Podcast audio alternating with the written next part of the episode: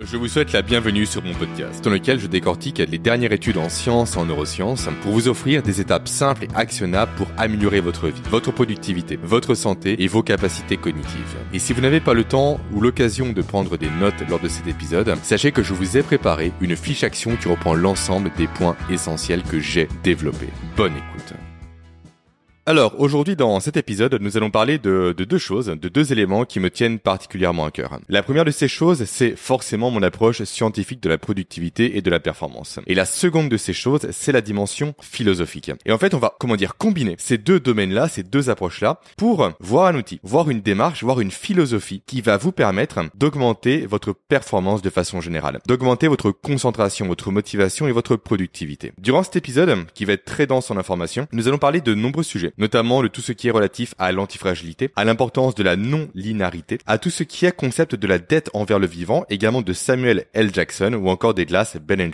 Et avant de poursuivre, n'oubliez pas que vous pouvez accéder directement à la fiche résumé et action avec du contenu, on va dire, exclusif en plus de ce que je vais partager dans cette vidéo en cliquant sur le premier lien présent sous cette vidéo ou sous ce podcast selon le format que vous avez choisi pour m'écouter. Et on va commencer par euh, une histoire. Avant toute chose, l'histoire de Mithridate le Grand. Est-ce que ça vous parle? Mithridate, en fait, c'est un roi qui est mort en moins 63 ou en 63 en moins 63, c'est ça, avant Jésus-Christ. Et il est particulièrement connu, ce roi-là, pour deux éléments particuliers. Le premier, c'est qu'il a été frappé par la foudre en étant enfant, ce qui lui a valu strictement aucune séquelle. Et la seconde chose, c'était pour le fait de s'empoisonner tous les jours, depuis l'âge adulte, pour justement renforcer son organisme, pour l'habituer au poison. Il ingérait quotidiennement des doses de plus en plus dangereuses, de plus en plus grandes, de plus en plus toxiques, pour que son corps puisse s'habituer, pour que son système immunitaire puisse se développer. Et ça, évidemment, avec pour finalité de résister à une attaque par empoisonnement, comme a été mort en fait son père à l'époque, il a été empoisonné. Et on va apprendre ensemble aujourd'hui, dans cet épisode, à utiliser la même stratégie pour renforcer votre organisme. On va voir comment créer un inconfort en quelque sorte chez vous pour créer une surcompensation bénéfique. Mais avant, forcément, de parler d'un confort, il faut déjà voir ce qu'est le confort. Et comme quoi le confort, contrairement à ce que l'on nous vend, ce que l'on nous dit en quelque sorte, n'est pas spécialement un état qu'il faut rechercher, mais au contraire c'est un état qu'il faut éviter. Et la preuve par rapport à ça, la preuve que le confort nous ramollit, nous rend en moins bonne santé, en méforme en quelque sorte, se trouve directement chez les animaux domestiques. Quand on regarde des animaux domestiques, que ce soit des chiens ou des chats, on voit directement qu'ils sont davantage malades, davantage en méforme, davantage obèses également, que les animaux, les mêmes animaux, à l'état sauvage. Et il y a une étude vraiment intéressante qui a été euh, menée par rapport à ça, du moins des statistiques par le groupe Purina, qui montre que 63% des chats domestiques et que 59,3% des chiens domestiques sont en surpoids, ce qui est juste énorme. Et en plus, ils ont de plus en plus de maladies humaines, des maladies aujourd'hui qu'on le qualifie de civilisationnelles, telles que du diabète par exemple. Et donc ces animaux au final, pourquoi sont-ils si malades? Pourquoi sont-ils si euh, si en méforme? Simplement parce qu'ils n'ont plus de contraintes. Aujourd'hui, ils ne sont plus exposés au froid. Ils ne sont plus exposés également à la chaleur intense, ni à la faim, ni au danger, ni au besoin de devoir chasser pour survivre. Alors que la contrainte au final est à la base même de notre évolution. Car la contrainte force le corps humain et le cerveau humain, et ça c'est vraiment important à comprendre et à intellectualiser on va dire, à trouver des solutions. Autrement dit, la contrainte est à la base de la créativité. Plus il y a de contraintes, plus on va être vraiment créatif pour trouver des solutions pour sortir de la contrainte en question. Pourquoi? Parce que le cerveau humain, il est programmé pour deux choses principales. Première chose, évidemment, je le répète constamment, c'est la reproduction. Et seconde chose, celle qui va nous intéresser, c'est la survie de l'espèce. Donc forcément, quand il y a contrainte, cela induit nécessairement des risques pour la survie, une diminution des chances de survivre à court, moyen et long terme. Donc forcément, le cerveau, en cas de contrainte, va venir mobiliser ses ressources cognitives, physiologiques, énergétiques ou autres pour quitter la contrainte avant toute chose en trouvant des solutions parfois originelles pour justement quitter la contrainte en question. Et tout ça fait un lien direct euh, vraiment intéressant avec euh, le chaos dont on parlera justement un peu plus tard et à quel point il est important de reconsidérer le chaos aujourd'hui. Aujourd'hui le chaos est souvent perçu comme étant malheureusement quelque chose de négatif. Souvent on apparente le chaos à du désordre. On apparente le chaos à quelque chose qui n'est pas, comment dire, euh, qui n'est pas positif encore une fois, qui vient déstructurer notre quotidien. Alors que le chaos, on en a parlé avec Pierre Chart dans l'interview que j'ai fait sur ma chaîne, le chaos est à la base même de l'évolution, est à la base même de la progression, est à la base même également du développement personnel, de l'apprentissage, de la cognition et des compétences de façon générale. Mais encore une fois, là, je m'emballe un peu, on en parlera juste après. Avant ça, j'aimerais revenir sur la notion de contrainte et comme quoi la contrainte est davantage vertueuse, au final, que préjudiciable. Et là, j'ai cité une étude vraiment intéressante qui s'appelle justement euh, Pourquoi la contrainte est bonne pour l'innovation. C'est une étude qui a été faite en fait sur, euh, en fait, c'est une méta-analyse. Une méta-analyse, qu'est-ce que c'est? C'est une étude faite sur des études. Et l'étude en question, du moins la méta-analyse en question, a réuni 145 études. Ça, ça date de 2019. Et la conclusion, elle est simple. Donc je mettrai bien évidemment le lien de l'étude en question dans la partie ressources et également dans la fiche action et résumé. La conclusion est simple. C'est le fait que sans contrainte, donc toutes les études évidemment qui ont été prises et analysé exposait des individus à des contraintes particulières et en particulier dans le monde du management. Donc la conclusion est simple, c'est que sans contrainte le processus créatif est limité par le fait que les individus suivent une notion qui me tient vraiment à cœur, à savoir le chemin de moindre résistance. Autrement dit, ils vont adopter l'idée la plus intuitive sans chercher à développer des idées plus créatives. Mais le problème c'est que trop de contraintes à l'inverse va cette fois-ci entraîner une perte de motivation et une plus grande difficulté à être créatif. À nouveau, le lien sera présent directement en description. Qu'est-ce que ça veut dire? Déjà, revenons sur le concept de chemin de moindre résistance. Je l'ai dit précédemment, le cerveau humain n'a qu'une seule vocation, du moins deux, donc la perpétuation par la reproduction, mais surtout la survie. Pour survivre, son levier le plus, comment dire, le plus puissant qu'il a à disposition, qu'il peut maîtriser, qu'il peut avoir à portée de main, c'est l'énergie qu'il a emmagasinée. Pourquoi? Parce que sans énergie, il n'y a ni combat possible, donc lutter face directement à une adversité, face à un ennemi, face à un prédateur, face à un problème, ni fuite possible. Donc le fameux fly or fight effect. Sachant que on limite souvent ce flight or fight à justement combat ou fuite, mais il y a également un troisième état qui existe, c'est l'état de freeze. Souvent on l'a déjà remarqué, on est comme paralysé quand un événement compliqué se présente à nous, quand il y a un danger. Ça, c'est un état vraiment archaïque. C'est l'état premier, de mémoire, il me semble, du système nerveux central pour la survie. Pourquoi? Parce qu'en adoptant la paralysie, ce que l'on fait, donc là c'est une digression évidemment que je fais, hein, on permet au corps de conserver son énergie. Et c'est la raison pour laquelle vous voyez souvent quand un chat attrape une souris, la souris fait le mort. On dirait qu'elle est décédée, on dirait que le chat l'a eu. Alors qu'au final, la souris est encore vivante, mais elle fait semblant d'être morte pour pouvoir rassembler tout son potentiel énergétique dès que le chat a entre guillemets le dos tourné pour s'enfuir, pour prendre ses jambes à son cou et donc pour survivre. Donc tout ça pour dire au final que le corps humain, dont le but premier est la survie, euh, a pour levier principal de survie l'économie d'énergie. Donc naturellement, quand il n'y a pas de contrainte, le cerveau humain va se dire pourquoi j'irais moi, cerveau, me complexifier la tâche?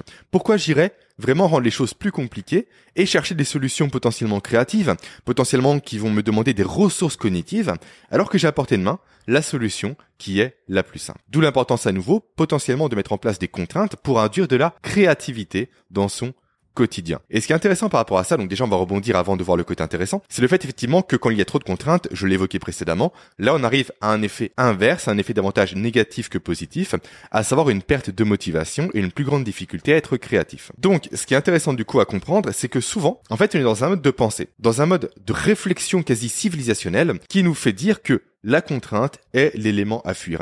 Comme quoi, en entreprise par exemple, ou pour des, euh, des exemples particuliers, par exemple la vie de couple ou autre, l'absence de contrainte est vraiment ce qu'il faut rechercher. Comme quoi des contraintes logistiques, comme quoi des contraintes financières, comme quoi des contraintes, on va dire, je sais pas, économiques, donc financières, on l'a dit précédemment, mais peu importe encore une fois, vont plus nous entraver que nous faire progresser. Alors qu'au final, cette méta-analyse le prouve et l'évolution en tant que telle le prouve, la théorie du chaos également le prouve, comme quoi c'est tout l'inverse qu'il va se produire. Et là, j'ai trois exemples que je me suis euh, listé devant les yeux pour justement illustrer le bénéfice de la contrainte. Le premier exemple, c'est Nutella. Nutella, tout le monde connaît Nutella, la fameuse pâte à tartiner qu'il faut mieux éviter à tout prix pour être en bonne santé, évidemment. J'espère ne rien vous apprendre. Nutella est né par une contrainte. En effet, après la Seconde Guerre mondiale, nous avons Pietro Ferrero, du coup le créateur de la marque Ferrero, et originellement le créateur de la marque Nutella, qui a vu malheureusement ces pâtes à tartiner qui étaient uniquement à base de chocolat, impossible à réaliser. Pour quelle raison?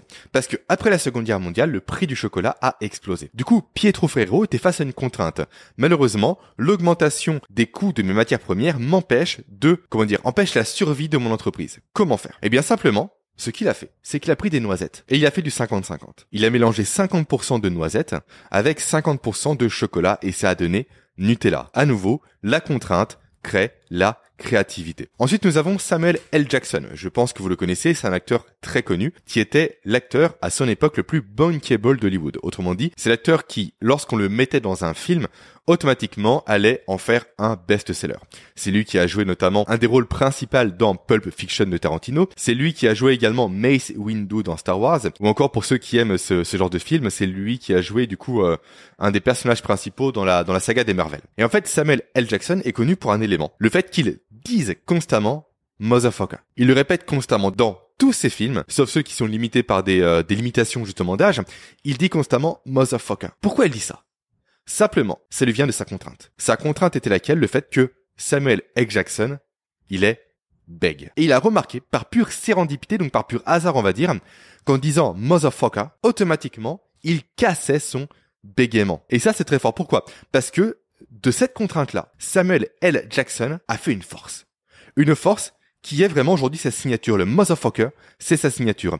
Et c'est ce qui fait qu'au bout de compte, il est devenu aussi bankable que ça, à cause à nouveau d'une contrainte qui était son bégaiement. Et enfin, dernière euh, anecdote, on va dire, vraiment intéressante également. Là, cette fois-ci, j'ai pas la source malheureusement, mais je l'ai entendu quelque part, donc si elle est vraie, tant mieux, elle serait merveilleuse, et si elle est fausse, bah excusez-moi simplement de l'avoir citée. C'est Ben Jerry's. Euh, la fameuse marque de glace. En fait, il paraîtrait qu'un des deux créateurs de Ben Jerry's était victime d'agueusie. L'agueusie, qu'est-ce que c'est? Tout simplement, c'est la perte du goût. Et donc, pour une personne qui veut fabriquer des glaces, naturellement, perdre son goût, c'est jamais une chose vraiment intéressante. C'est plus une contrainte, on va dire, qu'une vertu ou qu'un élément positif.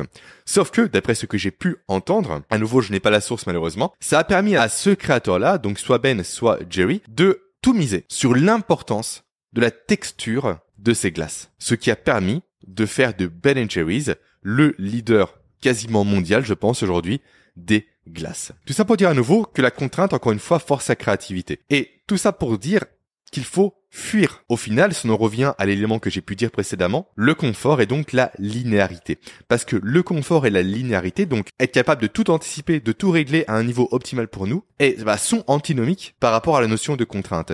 Ils créent un confort qui nous rend au final beaucoup plus faible, beaucoup plus malade, beaucoup plus en méforme. Et là, je vais vous raconter une petite histoire vraiment intéressante par rapport à ça, selon moi. L'histoire de Monsieur Dindon. Alors, Monsieur Dindon, c'est une histoire inventée par Nassim Nicolas Taleb dans Antifragile. Monsieur Dindon, c'est le scientifique d'un groupe de dindons. Et Monsieur Dindon regarde quotidiennement les statistiques dans son bureau de dindon, on va dire en quelque sorte, et surtout les courbes. Et il annonce fièrement un jour à toute la peuplade de dindons, comme quoi le groupe atteindra les 10 000 membres juste avant la période des fêtes de fin d'année. Mais Monsieur Dindon n'a pas prévu quelque chose qui allait se passer. N'a pas prévu ce qu'on appelle un signe noir. Donc le signe, vraiment l'animal, pas le symbole. À savoir Thanksgiving. Parce que à Thanksgiving, comme vous le savez très bien, aux États-Unis, il est de coutume de manger des dindons. Donc, Monsieur Dindon, qui s'appuyait uniquement sur de la linéarité et qui suivait les courbes de croissance en faisant fi de la volatilité, s'est retrouvé directement dos au mur en voyant Juste avant Thanksgiving, la population de dindons n'ont pas augmenté jusqu'à 10 000, mais chuté quasiment jusqu'à zéro. Et ça, c'est un signe noir.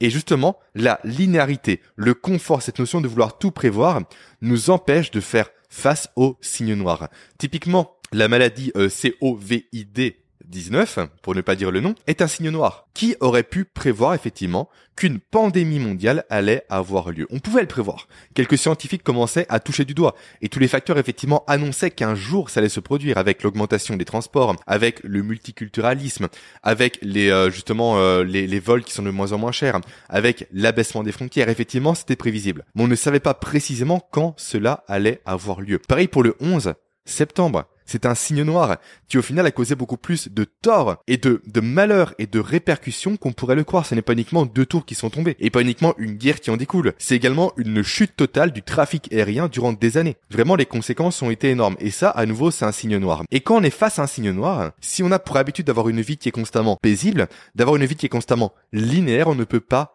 rebondir. On ne peut pas trouver une solution parce qu'on n'est pas habitué à être bouleversé dans son quotidien. Donc vraiment, un élément super intéressant à avoir à l'esprit, c'est le fait de faire attention à ce que Nassim Nicolas Taleb appelle les prolongeurs de courbes. Les personnes qui se servent des événements du passé, des courbes du passé, des tendances du passé pour estimer l'avenir. Ces personnes sont dans une logique de linéarité. Ces personnes veulent constamment prévoir le futur en fonction du passé. Mais ça, à nouveau, c'est s'autoriser à être inadapté à la réalité du monde. Car si un signe noir survient, à nouveau, la maladie dont on a parlé, le 11 septembre et j'en passe, la courbe sera cassée. Sauf que si on a fait ses prévisions en fonction de la courbe, on sera malheureusement désavantagé, mis à mal par la réalité du terrain. Tout ça nous mène à un constat vraiment intéressant. Si on poursuit cette logique vraiment de linéarité, de, de chaos et j'en passe, à la notion de ne, il faut vraiment être attentif à ne jamais contracter de dette par rapport au vivant. Qu'est-ce que je veux dire par là? Donc, en fait, on a évolué dans un monde depuis la préhistoire, depuis le début de notre évolution, où notre corps s'est constamment renforcé par la contrainte. On a vu précédemment comme quoi la contrainte favorisait la créativité, ok c'est une chose. On a vu également que la contrainte favorisait euh, tout ce qui était aussi émergence d'idées de business, d'activités, CF Nutella, CF Ben Jerry's et j'en passe. Maintenant on va parler plus de la physiologie humaine. Et en fait donc durant toute l'évolution c'est la contrainte qui a permis à notre corps d'être ce qu'il est aujourd'hui. La contrainte exige tout simplement de s'adapter à cette dernière par des notions de survie. Sauf que aujourd'hui encore une fois, on est dans un monde de linéarité. On ne veut plus s'exposer au froid. On ne veut plus s'exposer à la faim. On ne veut plus s'exposer également, je sais pas, à la douleur. Également au stress. Au stress intense et puissant. On reviendra un peu plus tard sur la notion de stress chronique versus stress ponctuel. Et tout ça fait que on ne respecte pas les lois du vivant. On ne respecte pas pour ce pourquoi, pardon, on a été fait, ce pourquoi on a évolué. En fait, on a renversé vraiment le paradigme du monde dans lequel nous sommes aujourd'hui. Du moins, on a renversé le paradigme du monde précédent. En seulement quelques années, plus précisément, selon moi, c'est ma, ma vision des choses, on va dire. Depuis l'après-guerre, on est passé d'un monde où il y avait des contraintes, où il y avait du froid, où il y avait de la faim, où il y avait encore cette notion de devoir potentiellement se battre pour survivre, aller chasser, aller chercher de l'eau, dans le froid, dans l'hiver, à une société juste après la guerre de surconsommation car surcompensation. On a tellement traversé des choses compliquées durant la Seconde Guerre mondiale qu'on a voulu reset en quelque sorte les choses. Et donc se dire on ne veut plus connaître ce mode de vie trop contraignant justement, trop difficile justement. Et donc à l'inverse, on va venir tout simplifier. Ce qui fait qu'on a créé une dette envers le vivant encore une fois, parce qu'on ne respecte plus les règles du vivant. Et malheureusement, toutes les dettes envers le vivant, il faudra les payer un jour ou l'autre. Et on les paye dès maintenant. Regardez les gens autour de vous. Ces gens sont souvent justement moins productifs en moins bonne santé, constamment malades, constamment à se plaindre, constamment à être mal dans leur peau. Tout ça, selon moi, s'explique en grande partie par ce non-respect du vivant, par la dette que ces personnes-là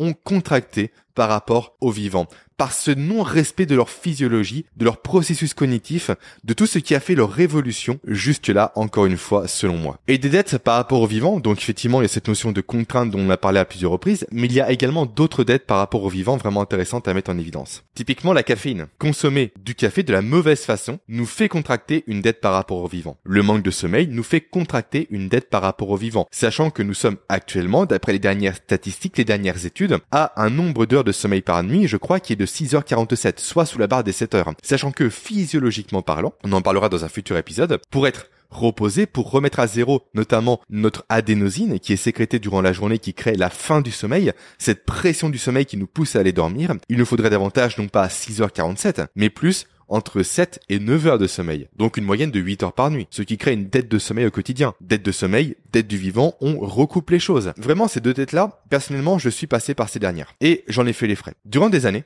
durant deux ans pour être précis, bah, ça commençait un peu avant pour le sommeil, mais vraiment prenons cette période entre 2018 et 2020. Mon fils, Nathan, venait de naître. Et Nathan, durant ces deux premières années, ne connaissait pas le terme de faire ses nuits. Donc, en partie, même en grande partie, c'est de notre faute. On ne connaissait pas les leviers, on va dire, sur lesquels jouer pour que notre enfant puisse se reposer, pour qu'il puisse dormir Mais forcément, un enfant qui ne fait pas ses nuits, ce sont des parents qui ne font pas leur nuit. Et Nathan se réveillait entre 3 et 5 fois par nuit. Déjà que je dormais très peu à l'époque, je me levais tous les matins à 5 heures pour faire ma séance de musculation et après aller travailler. Et avant ça, je lisais pour me former. Et le soir, je travaillais sur mes projets. Bref, j'avais aucun respect envers le vivant à l'époque. Mais ça s'est encore accentué quand Nathan est né. Parce que pour tenir le choc, car je venais notamment de lancer mon entreprise. Pour tenir le choc, donc, je consommais du café. Au début, j'ai commencé tout doucement. Deux tasses par-ci, deux tasses par-là. Au bout d'un mois, à ne pas dormir. On est passé à trois tasses. Au bout de six mois, on est passé à cinq tasses. Et au bout d'un an, et ça a duré pendant un an également, je consommais deux cafetières de café par jour. Et quand je parle de cafetière, je parle de cafetière que je faisais moi-même, qui était surdosée. Littéralement, j'en tremblais au quotidien. Tout ça pourquoi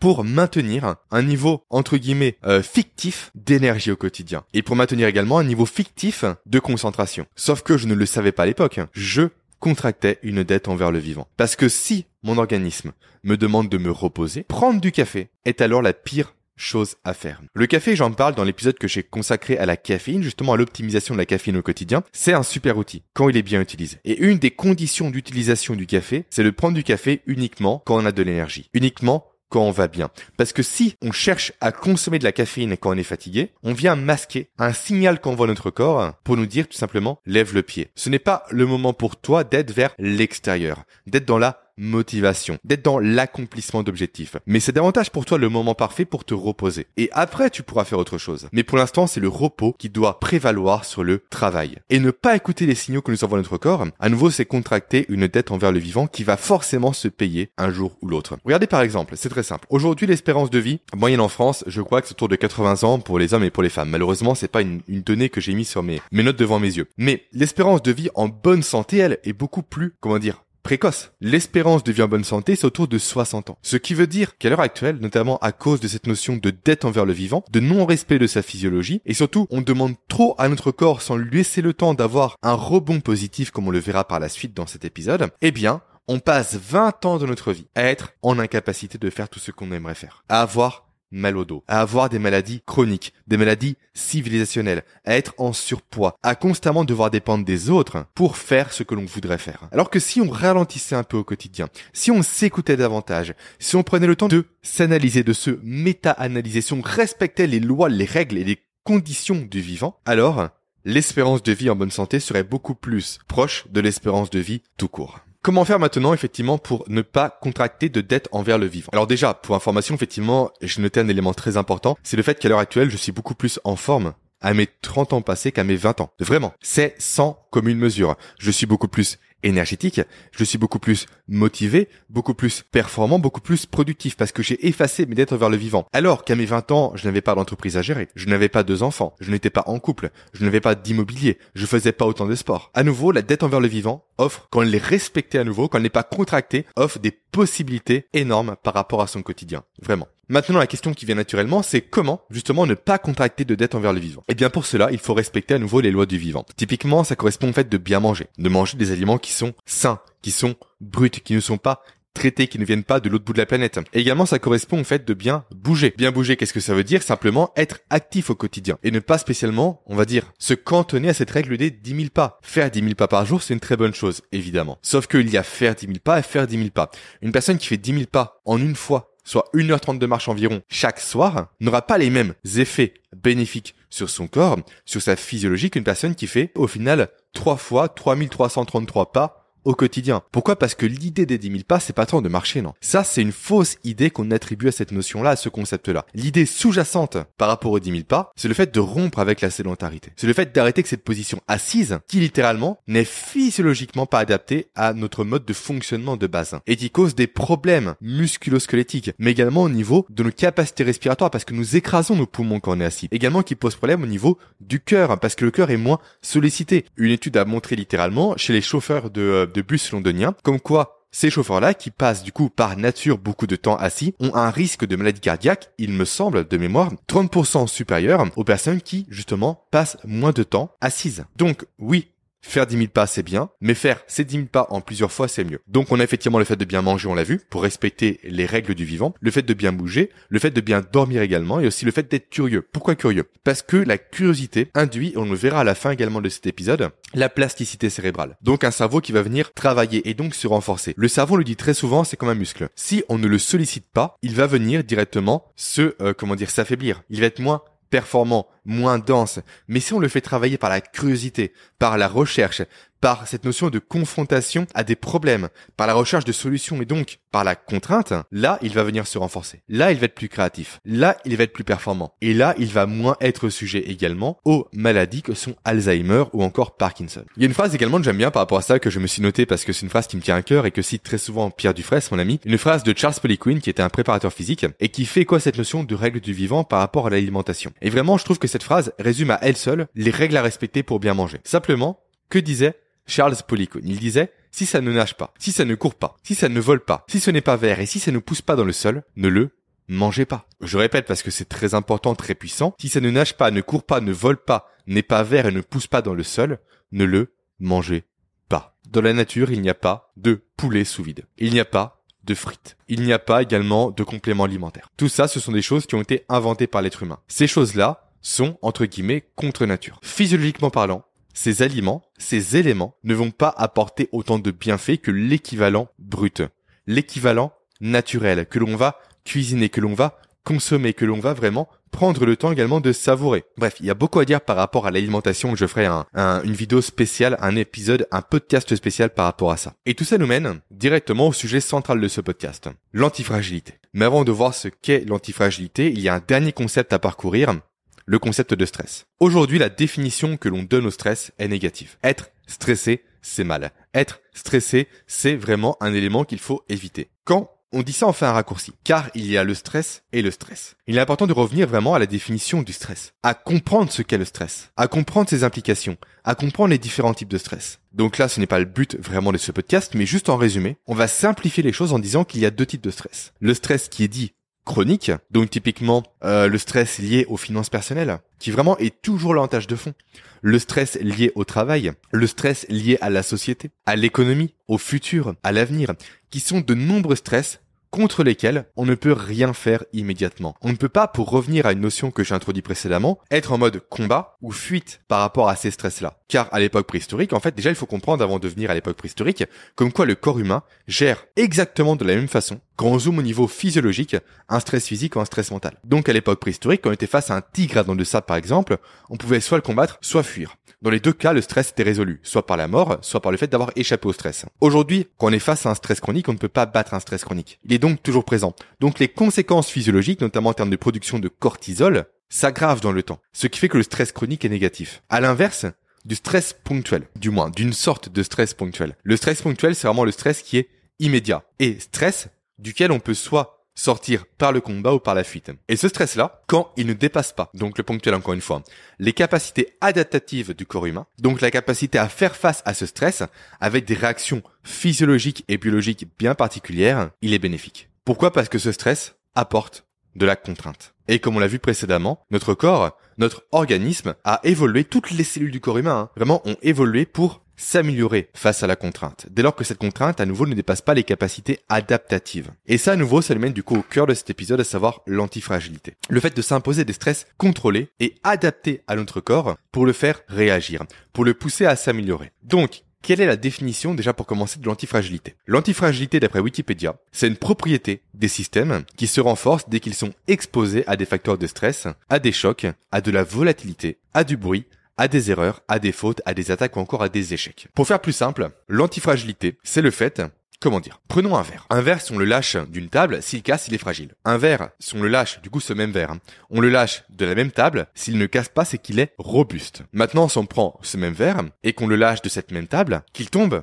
et que le fait qu'il soit tombé nous permette en un second temps de le lâcher d'encore plus haut sans qu'il ne casse à nouveau mais qu'il vienne se renforcer à l'inverse, ça, ça en fait un verre anti fragile. Un verre qui va venir se renforcer dans le choc, dans le stress, dans vraiment cette confrontation face à un imprévu, face à la volatilité. L'animal totem de l'antifragilité, c'est l'hydre de l'herme. L'hydre, on lui coupe une tête, deux têtes pouce. Autrement dit, l'attaque qu'elle subit la renforce et ne vient pas à l'inverse la blesser. Et au niveau physiologique, quand on parle d'antifragilité, on ne peut pas détacher ce terme-là du terme hormèse. L'hormèse, qu'est-ce que c'est? Donc à nouveau, petite définition issue d'internet, c'est une réponse de stimulation des défenses biologiques, généralement favorable à des expositions de faibles doses de toxines ou d'autres agents ou phénomènes générateurs de stress. Et là, ça fait écho à quoi? À l'histoire de Mithridate. Mithridate qui venait tout simplement s'intoxiquer au quotidien pour renforcer son corps. Il venait créer ces micro-stress, ces micro-tensions tous les jours en augmentant les doses et ça on en reparlera juste après avec le chaos pour habituer son corps et pour le renforcer. Le poison ne le tue pas, il vient le renforcer encore une fois. Qu'est-ce qu'on a comme pratique hormétique Aujourd'hui concrètement, je ne vais pas vous demander de vous empoisonner. Je ne pense pas qu'il y ait de bénéfices à votre niveau. Par contre, effectivement, je vais vous demander idéalement de tester ce que je préconise, à savoir l'exposition à la volatilité, au stress et au chaos. Pour ce faire, vous avez plusieurs outils à disposition. Plusieurs pratiques hormétiques, on va dire. Typiquement, vous avez le jeûne, la privation volontaire de nourriture, ou son cousin, on va dire le jeûne intermittent. également, vous avez les exercices physiques, notamment les exercices à haute intensité. Aussi, l'hypoxie, l'hypercapnie, le froid ou encore le chaud. Là, il y a plusieurs études vraiment intéressantes que j'aimerais vous citer par rapport à ça. Une qui a été menée, des travaux qui ont été menés par un japonais, par euh, Yoshinori Ozumi, qui a été prix Nobel en 2016 pour ses recherches sur l'autophagie. Et là, ça fait écho directement à la notion de jeûne notamment. Et ça va vous permettre réellement de prendre conscience de toute la puissance du jeûne et des processus hormétiques par rapport à la physiologie humaine. Ça va vous permettre de comprendre à quel point ces outils-là peuvent être très puissants pour vous renforcer, vous améliorer et doper vos capacités de concentration, de motivation, de productivité et votre santé de façon générale. Qu'est-ce que l'autophagie pour commencer? L'autophagie, c'est comme un processus de contrôle, on va dire, et de sélection naturelle au niveau de nos cellules. En fait, nos cellules sont comme des machines, on va dire. Et les machines, vous le savez très bien, au bout d'un moment, leurs pièces deviennent défectueuses. Et une pièce défectueuse directement vient ralentir la performance globale et le bon fonctionnement des machines, et donc en l'occurrence de nos cellules. L'autophagie, c'est un phénomène qui fait que on a des éléments qu'on appelle des lysosomes qui viennent directement, donc c'est une partie de la cellule, qui vont venir directement par autophagie manger les parties défectueuses de la cellule. Donc ces lysosomes viennent cannibaliser tout ce qui ne fonctionne pas pour relâcher des pièces qui pourront resservir en un second temps, des pièces viables cette fois-ci à refaire fonctionner la cellule de façon optimale. Ça, c'est le processus d'autophagie. Sauf que ce processus, aujourd'hui, on s'en prive littéralement quotidien par absence notamment de repos digestif, par un confort qui est trop présent. En effet, quand ce processus se met-il en place? Quand on est face à un stress, et notamment quand on est en période de jeûne. En effet, quand on jeûne, on place le corps à nouveau dans un état de stress. État de stress, car qui dit jeûne dit restriction calorique. Et au final, grâce à ça, le corps va se dire, ok, là, j'ai très peu de ressources à disposition. Malheureusement, j'ai pas de, de, nourriture. Malheureusement, je vais devoir faire avec pour faire ce que j'ai à faire. Et notamment, si on revient à la préhistoire, pour avoir les capacités cognitives et énergétiques, malgré l'absence de nourriture, pour aller chasser, pour aller cueillir, pour parcourir des dizaines de kilomètres pour trouver à manger. Donc, comment faire?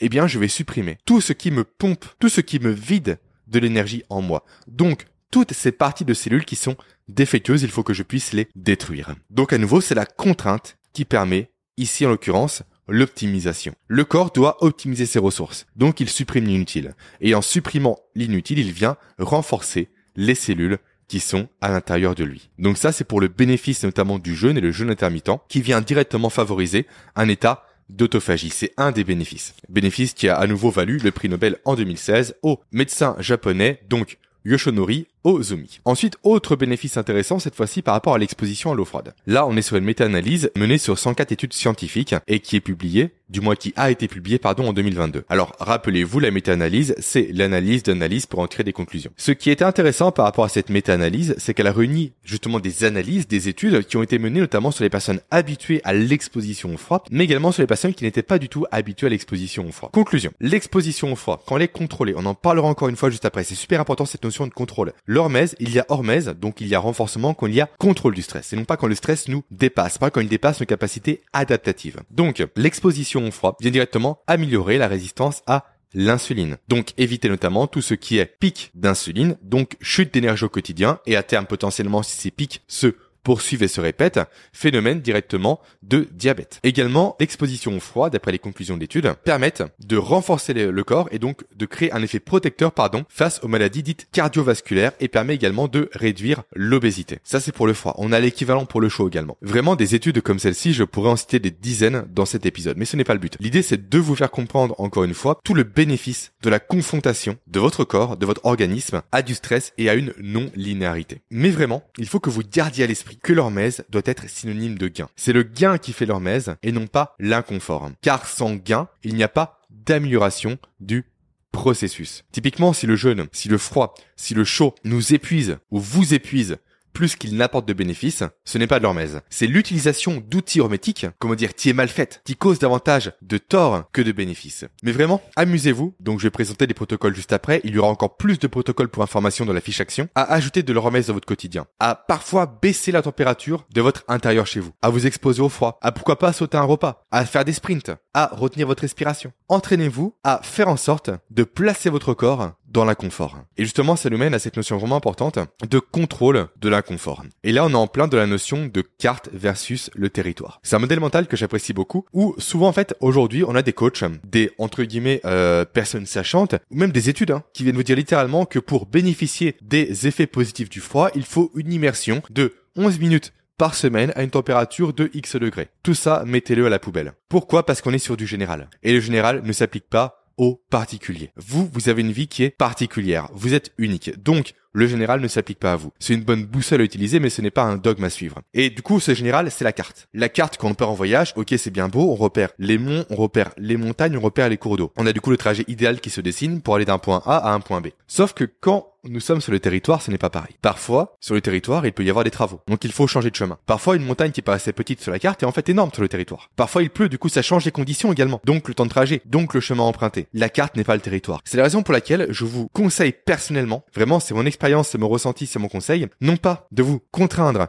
de vous astreindre à suivre des dogmes scientifiques, à suivre vraiment des données précises, des mesures quantifiées, mais plus à écouter votre corps. Comment ça fonctionne? Reprenons l'exemple de la douche froide. La douche froide, on va vous dire typiquement, immergez-vous pendant 1 minute 30 tous les jours à une eau à X degrés. Non, ça c'est pas intéressant. Déjà, qu'est-ce qu'une douche froide pour vous? Première question à vous poser. Êtes-vous frileux? Êtes-vous frileuse? Deuxième question à vous poser. Maintenant, à partir de la réponse, on va adapter le froid. Parce qu'à nouveau, il faut qu'il y ait un inconfort, certes, mais pas trop puissant. Parce que si l'inconfort est trop puissant, il va dépasser vos capacités adaptatives. Et une personne qui a déjà essayé le froid prolongé le sait très bien. Quand on dépasse nos capacités adaptatives, on a froid toute la journée. Donc on est KO toute la journée. Donc il n'y a pas de rebond positif. C'est l'inverse. On vient dégrader le système, on ne vient pas le renforcer. Donc, déjà répondez à ces questions. Qu'est-ce que le froid pour vous et êtes-vous frileux ou frileuse. Ensuite, adaptez du coup la température à un froid qui est légèrement inconfortable pour vous. Si c'est trop inconfortable, soit vous montez la température, soit vous commencez par uniquement exposer vos jambes au froid. Et après, vous montez progressivement tous les jours. Rappelez-vous, Mithridate, au début, il commence avec un petit poison, une petite dose, et après, il augmente pour renforcer son organisme. À nouveau, on en parlera juste après avec le chaos. Et après, plutôt que de vous dire, il faut que je tienne une minute, on va raisonner différemment. On va raisonner par une, un concept que je, que je vole, que je pique à, mon ami Pierre Dufresne, qui est le concept des murs d'adrénaline. À savoir, fixez-vous par exemple le fait de rester sous l'eau, euh, comment dire? Non, le fait de ne pas écouter, voilà, de ne pas écouter plutôt le signal qui vous fait dire il faut que je sorte. On le ressent ce signal. Là, on ressent ok, c'est trop, il faut que je parte. Ça, c'est l'adrénaline qui vous dit littéralement ok, là t'as un danger, il faut partir, il faut fuir. Rappelez-vous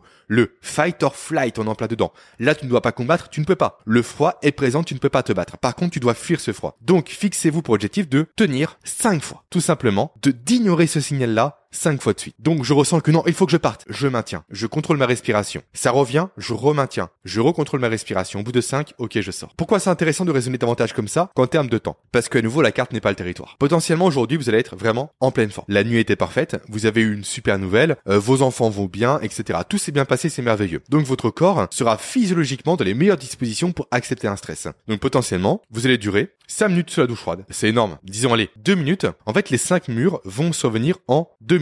Ok, le cinquième survient, vous sortez. Même condition, du moins pardon, même température le lendemain, avec une nuit catastrophique, avec des enfants qui sont malades, avec une lettre de démission, avec votre compagnon ou votre partenaire, peu importe, qui vous dit ok, je t'ai trompé, je te quitte. Alors là, pour tenir deux minutes, accrochez-vous, vous ne pourrez pas. Autrement dit, cette fois-ci, les cinq murs d'adrénaline potentiellement vont survenir en 10 secondes. Et c'est ok. C'est ok parce que selon vos capacités actuelles, c'est ce que vous pouvez actuellement supporter. Vous ne pouvez pas supporter plus.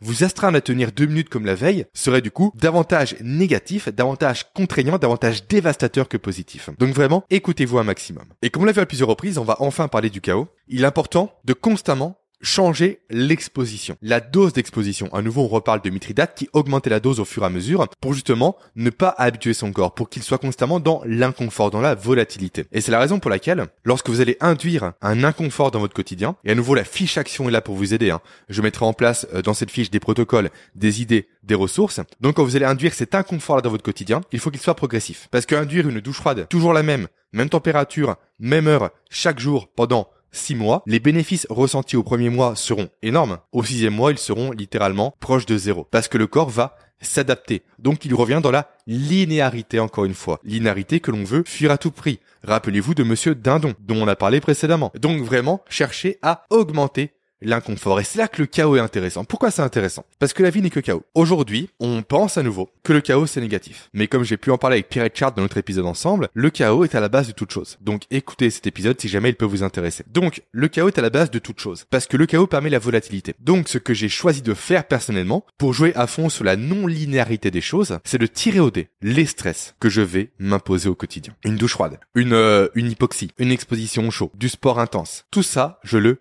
tire au dé. Et ça, c'est génial. Et également, d'ailleurs, sur un, un des dés, on va dire, une des valeurs de dés, ça peut être rien du tout. Ça peut être aujourd'hui, je ne fais rien du tout. Je n'ai pas de stress. Vraiment, laisser au hasard cette notion de justement d'exposition à un stress permet réellement de placer le corps dans l'inconfort. Mais à nouveau, le lancer de dés détermine le stress à s'appliquer, mais pas à la puissance du stress, mais pas la durée du stress. Non, le lancer de dés en tant que tel induit seulement l'exercice que l'on va faire, l'inconfort que l'on va subir, et après c'est à nous de s'écouter pour justement adapter l'inconfort par rapport à nos ressentis pour qu'ils soient non pas négatifs mais On a fait une bonne partie du chemin déjà ensemble. Hein. On va conclure sur euh, deux éléments vraiment intéressants. On a compris du coup, si je résume, que la croissance se produit dans le rebond. On l'a vu, c'est vraiment cette notion de rebond suite à un stress, suite à un choc. Lorsque le stress et le choc en question ne dépassent pas les capacités adaptatives du corps humain, il y a un rebond et donc une amélioration. Donc là, on a appliqué principalement ce concept-là à la physiologie, donc à l'augmentation de votre potentiel maximal en quelque sorte. Maintenant, on peut appliquer ce concept d'antifragilité, d'exposition au stress, de non-linéarité, j'en passe également à d'autres domaines, et typiquement au domaine des affaires, hein, donc de l'entreprise,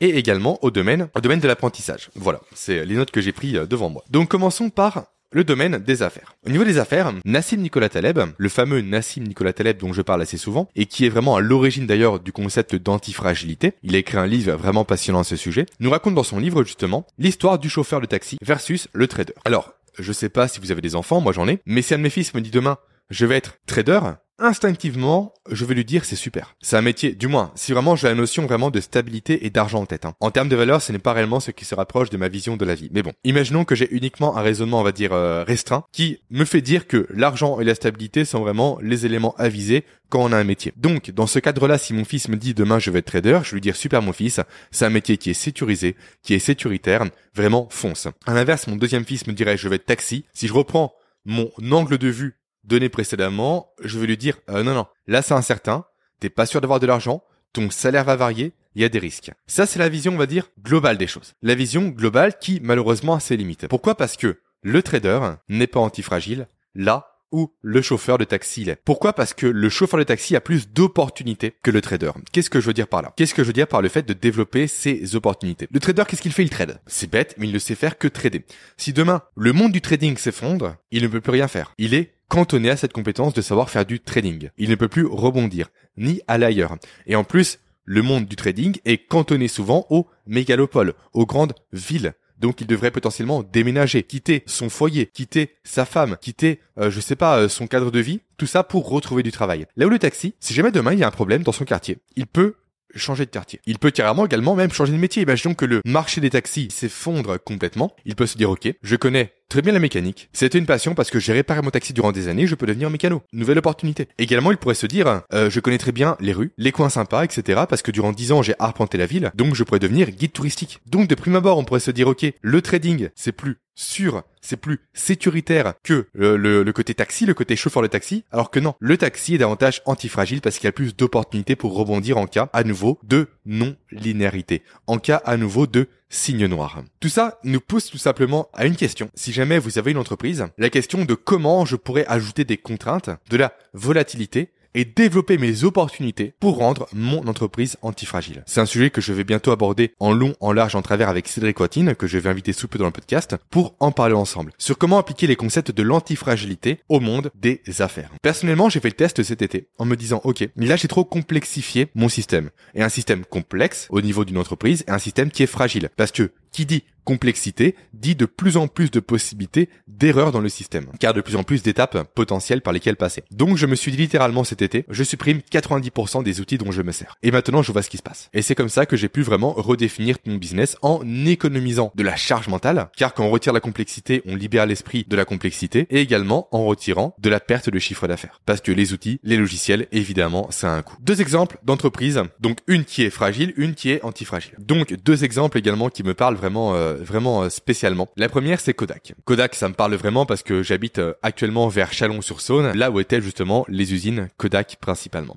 Kodak, c'était le leader dans le marché de la photographie. Sauf que Kodak n'a pas pris le virage du numérique, malgré le fait que la société développait déjà en interne les outils pour faire la transition. Mais Kodak a jugé bon de dire non, le numérique, ça ne prendra jamais. Kodak s'est écroulé. Parce que nouveau, Kodak, tout simplement, n'avait pas de possibilité, n'avait pas d'opportunité pour rebondir suite à ce signe noir qui était l'avènement du numérique. Après, autre entreprise qui, elle, vraiment est antifragile par nature. Donc, on a vu Kodak, qui est une entreprise qui a été fragile et qui maintenant n'existe plus. Et maintenant, l'antifragilité, la définition même, si on prend un dictionnaire, on ouvre à la page antifragilité, on devrait voir Nintendo. Nintendo, une société créée en 1889, qui a tout fait, qui a commencé par les cartes à jouer, après qui a fait des jeux en bois, puis des jeux vidéo, maintenant qui est dans le cinéma, dans les séries, dans les jeux mobiles. Nintendo a su s'adapter durant toute sa vie, toute son existence, au marché, et surtout a su se renforcer face à l'adversité. Nintendo a eu une période vraiment d'explosion quand ils ont sorti la Wii, puis ils se sont littéralement effondrés à la sortie de la Wii U, avant de rebondir et de tout exploser avec la Nintendo Switch. Ils ont su simplement tirer des leçons de leurs échecs, s'imposer des contraintes. D'ailleurs, les contraintes, parlons-en par rapport à Nintendo. Nintendo qui constamment s'impose des contraintes qui en fait aujourd'hui l'entreprise de console de jeux vidéo la plus innovatrice sur le marché. Et donc en tirant des leçons de leurs contraintes, de leurs erreurs, de tous les passages à vide, aujourd'hui ils sont littéralement parmi les plus grands acteurs du marché des consoles. Là où avant ils étaient dans les pionniers et les plus grands acteurs du marché des cartes à jouer. Donc vraiment à nouveau réfléchissez à comment vous pouvez vous, si jamais vous avez une entreprise, développer vos opportunités. Et même à l'échelle individuelle, c'est intéressant. Comment pouvez-vous développer des compétences supplémentaires pour rebondir en cas de problème à l'avenir, en cas de signe noir, pour ne pas être victime de la linéarité, on va dire encore une fois. Ensuite, on arrive vraiment sur la fin de cet épisode et on va terminer en parlant des concepts de l'antifragilité, appliqués cette fois-ci à la façon de transmettre, donc à l'apprentissage. L'antifragilité, et donc la contrainte, et donc la non-linéarité encore une fois, permettent directement le développement de la plasticité cérébrale. Donc le fait que le cerveau va se remodeler pour s'adapter à son environnement et aux contraintes qui lui sont imposées. Et c'est la raison pour laquelle nous sommes dans un monde à l'heure actuelle où on vous vend littéralement constamment des méthodes pré-mâchées, des méthodes clés en main, des pilules magiques, des processus à suivre de A à Z. Est-ce que ça, ça induit de la contrainte? Non. Pas du tout. Si on applique les concepts de l'antifragilité à l'apprentissage, on arrive à des conclusions complètement différentes. On arrive à la conclusion comme quoi il faudrait davantage laisser les gens, les personnes, les individus se débrouiller, faire par elles-mêmes et se confronter au choc, et on en parlera juste après, à l'échec, à la dureté, à la difficulté pour s'améliorer, pour être créatif, pour développer leur capacité à apprendre et également leur plasticité cérébrale. En fait, plus on va mettre le doigt dans l'engrenage, plus on va faciliter un processus d'apprentissage, de développement, de cognition, plus on va tout simplement venir induire des effets négatifs et non pas positifs. En fait, tout simplement, il faut retenir le fait que la nature ne prend pas de raccourcis. Donc arrêtez, et arrêtons également, je me place dedans évidemment, de chercher des raccourcis. Et là, ça fait écho à une phrase vraiment qui m'a beaucoup plu, de Jack de la chaîne YouTube Jack Steam qui parle de CrossFit, lorsque je l'ai reçu sur mon second podcast, le podcast Papapreneur, qui dit constamment à son enfant, donc Papapreneur, le podcast des papas qui veulent survivre au chaos impulsé par les enfants, et qui m'a dit littéralement, moi mon fils, je lui impose constamment le fait de rechercher deux solutions à un problème avant de me demander de l'aide. Donc Jack met littéralement son fils en difficulté pour le pousser justement par la contrainte à s'améliorer et à faire preuve de créativité avant qu'on lui offre tout cuit sur un plateau d'argent la solution qu'il souhaite rechercher. Et ça, ça fait écho à la dernière euh, étude que je vais citer pour aujourd'hui. Une étude euh, menée par euh, Jonathan Cohen et par d'autres personnes, malheureusement, je les ai pas prises en note, qui a été parue dans la revue Nature, Nature Communication pour être précis. Étude qui s'appelle La règle des 85% pour optimiser ses capacités d'apprentissage. À nouveau, le lien sera présent directement dans la partie ressources et le cas d'application concret de cette étude sera du coup directement décrit sur la fiche action. Règle des 85-15 qui nous dit simplement que si on n'échoue pas dans 15% des cas lorsque l'on apprend à développer une connaissance ou une compétence, alors on ne maximise pas l'apprentissage. Donc il faudrait sciemment et consciemment s'imposer des exercices au quotidien qui nous mettent en difficulté, même en situation d'échec, dans 15% des cas. Et ça, c'est une méthode qui est vraiment appliquée par de très très grandes personnes, on va dire, notamment par des entrepreneurs et sportifs assez renommés à l'heure actuelle. Et je pense notamment du coup ici à James Clear, qui est l'auteur du livre Atomic Habits, un best-seller, qui préconise lui dans son livre justement la règle de la boucle d'or. Le fait que les êtres humains, donc là je le cite, éprouvent une motivation maximale lorsqu'ils travaillent sur des tâches qui sont à la limite de leur capacité intellectuelle. Donc des tâches qui ne sont pas trop difficiles et pas trop faciles. Donc grosso modo c'est la règle des 85-15 sans notion de données, sans notion de data, sans notion de pourcentage. Également on a la coureuse olympique Alexis Papis qui attribue une grande partie de son succès, de sa réussite à la règle des tiers donnée par son entraîneur. Donc entraîneur qui disait lorsque vous poursuivez un grand rêve, vous êtes sans vous sentir bien dans un tiers du temps, mal dans un tiers du temps, et vraiment dans la difficulté, dans la dureté dans un dernier tiers du temps. Et enfin, on a également euh, Nandita Bakshi, j'espère ne pas trop écorcher son nom, de la qui est le PDG de la Bank of the West, qui ne jure que par sa propre vision de la règle des tiers, du coup la règle dont on a parlé précédemment, qui explique qu'au fur et à mesure qu'elle gravissait les échelons de son entreprise, elle se rappelait que le type de poste qu'elle devait viser ne devait pas être confortable, mais plutôt devait être un tiers dans sa zone de confort, un tiers dans le dépassement et un tiers dans la pure terreur. Voilà pour cet épisode. Épisode assez complet. Épisode aussi dans lequel je me suis placé en toute honnêteté dans l'inconfort, car je l'ai fait uniquement à partir de notes, et non pas à partir d'un script qui était préécrit. Donc, j'espère que cette première de vraiment, comment dire, d'improvisation en quelque sorte, vous a plu, fait écho chez vous. Maintenant, avant de vous laisser vraiment, devenez antifragile. Arrêtez de suivre la linéarité. À nouveau, être linéaire, c'est directement contracter une dette par rapport au vivant. Une dette, ça se paye toujours. Quand vous faites un crédit à la banque, vous contractez une dette, vous le payez forcément un jour ou l'autre. Vous n'avez plus l'argent, on vous pique vos meubles. Dans tous les cas, il y a une notion de paiement de la dette. Une dette doit être directement honorée, c'est une obligation, qu'elle soit financière ou qu'elle soit contre la nature. Donc vraiment, de antifragile, adoptez les concepts que j'ai pu vous partager. Tentez l'exposition à des stress, essayez le chaos par le lancer de dés. Et si vous souhaitez réellement des protocoles plus complets et surtout un résumé de cette heure qu'on a passé ensemble, n'hésitez pas directement à télécharger la fiche action dans laquelle vraiment je fais une synthèse de mes propos et dans laquelle également j'apporte des outils plus concrets, plus actionnables pour développer votre résilience et votre anti-fragilité. Et c'est sur ça que nous allons nous laisser pour aujourd'hui. Allez, ciao je vous remercie d'avoir écouté cet épisode en entier. Avant de vous laisser, rappelez-vous que vous pouvez télécharger le résumé des actions, des outils, des stratégies et des ressources que j'ai pu citer en cliquant sur le premier lien présent en description. À très bientôt pour un nouvel épisode.